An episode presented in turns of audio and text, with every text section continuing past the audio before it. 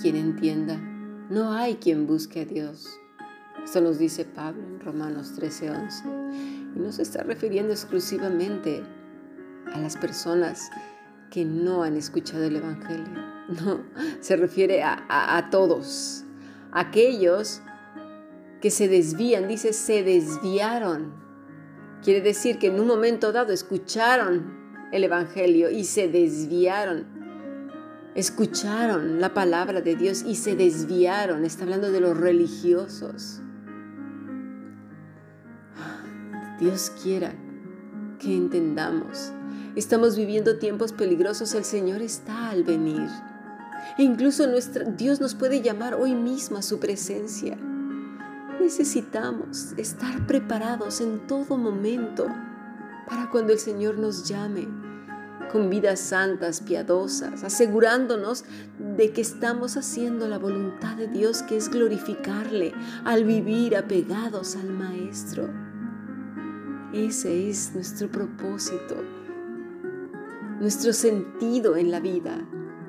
Cristo es nuestro propósito, pero no crear nuestro propio evangelio, por favor.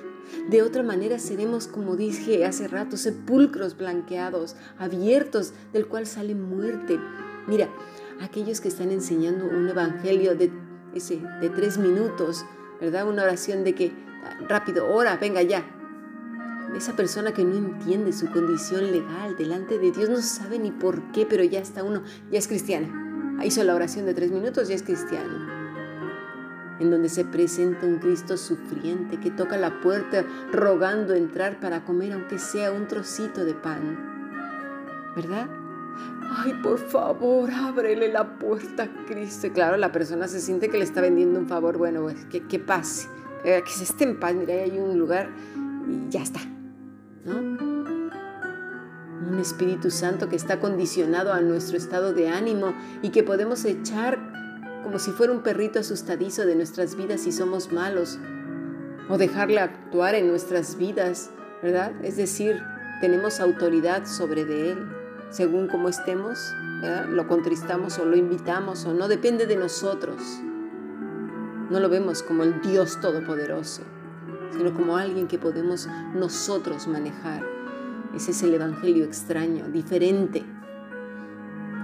Una serie de promesas maravillosas después de hacer esa oración de tres minutos que ni entendió nada la persona y, y que a veces ya teniendo años en el cristianismo, ¿verdad? Solamente aférrate a las promesas, reclama las promesas, Tú no te preocupes, tú ora y aférrate a las promesas, sin considerar que mucho de lo que padecemos puede deberse a consecuencia de nuestra mala cabeza, de malas decisiones, de nuestros propios pecados, que no hemos tenido arrepentimiento ni hemos reconducido nuestros caminos, pero eso sí, reclamando la promesa. ¿Y qué tal si Dios está disciplinando y quitando esos chupones de los cuales hablé ayer? ¿verdad? Muchas veces son consecuencias de un mundo caído. Sin duda también agresiones del enemigo. Con lo cual no podemos decirle a alguien, tú aférrate a las promesas de Dios. En todo caso, tendríamos que orar por estas personas, para que Dios les muestre qué o en dónde, en qué áreas está trabajando. Que Dios sea altamente glorificado y honrado en la vida de esa persona, cual fuera su situación.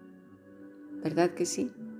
El Señor siempre tiene que ser honrado, glorificado en nuestras vidas. Obviamente tenemos promesas maravillosas, pero ¿para quiénes? Para aquellos que viven apegados a Cristo.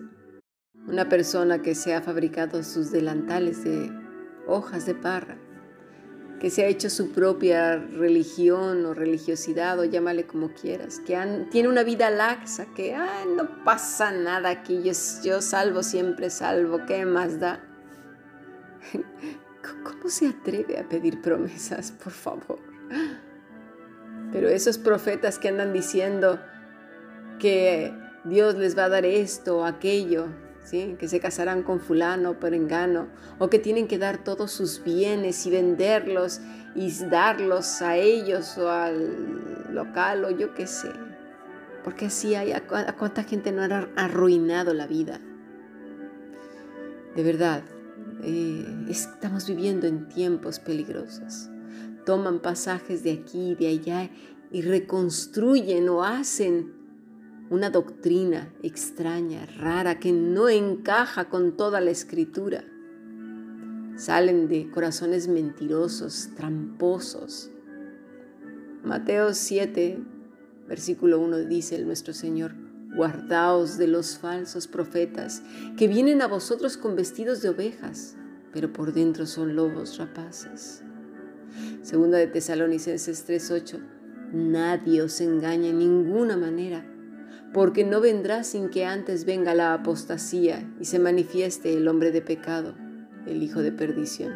Mira, para apostasía quiere decir deserción de la verdad, ¿sí?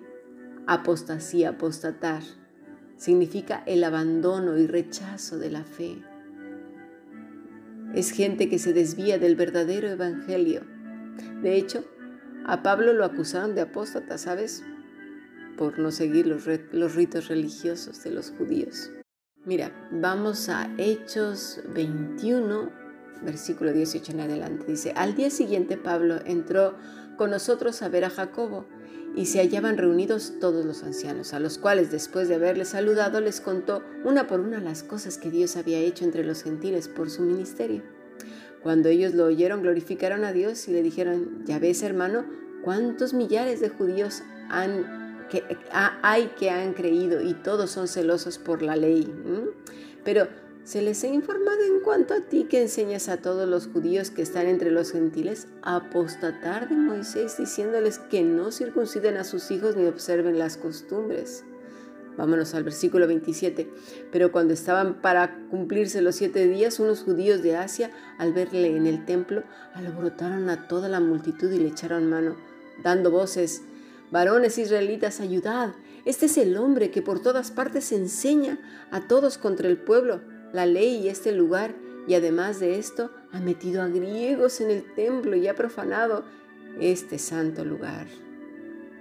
Ay de los que siguen sus propios caminos de verdad, ¿eh? Ay de los religiosos porque están cavando sus propias tumbas. Quiera Dios abrir nuestro entendimiento y ser sencillos, y humildes de corazón. De verdad necesitamos un corazón sencillo, humilde, apegado a Cristo. Dice nuestro Señor Jesucristo en Juan 14:6. Yo soy el camino, la verdad y la vida. Nadie viene al Padre si no es por mí. Casi siempre pensamos que es simplemente con la oración de los tres minutos.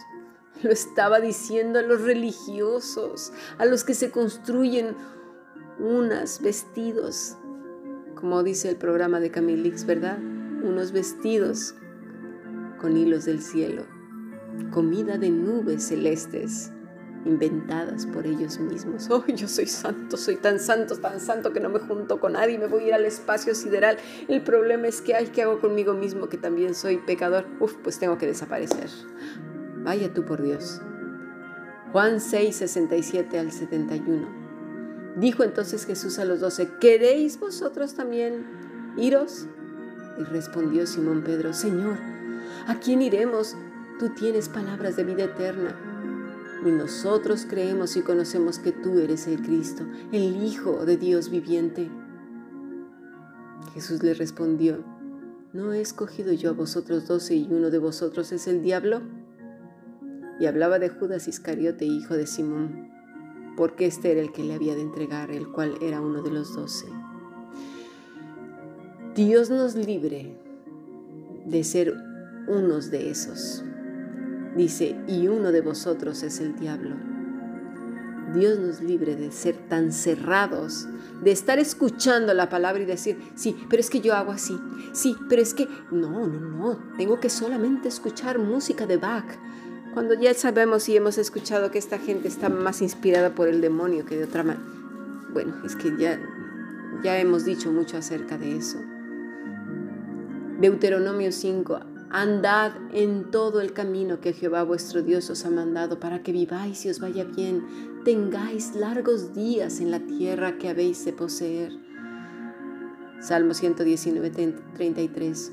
Ordena mis pasos con tu palabra y ninguna iniquidad se enseñoree de mí. Juan 8:12. Otra vez Jesús les habló diciendo, Yo soy la luz del mundo. El que me sigue no andará en tinieblas, sino que tendrá la luz de la vida. Salmo 128.1. Bienaventurado todo aquel que teme a Jehová, que anda en sus caminos. En los caminos de Dios, ¿eh? no en sus propios caminos. Cuán difícil, dice el Señor Jesús, le será entrar a un rico en el reino de los cielos. Y no está hablando solo de los que tienen dinero, aquellos que se creen ricos en su propia religiosidad, en su propia prudencia, en su propia inteligencia, en su propia sabiduría. Quiera Dios que seamos sencillos y humildes, porque de tal es el reino de los cielos. Vivamos apegados al Maestro, porque separados de Él, nada podremos hacer. Sigamos aprendiendo bendiciones.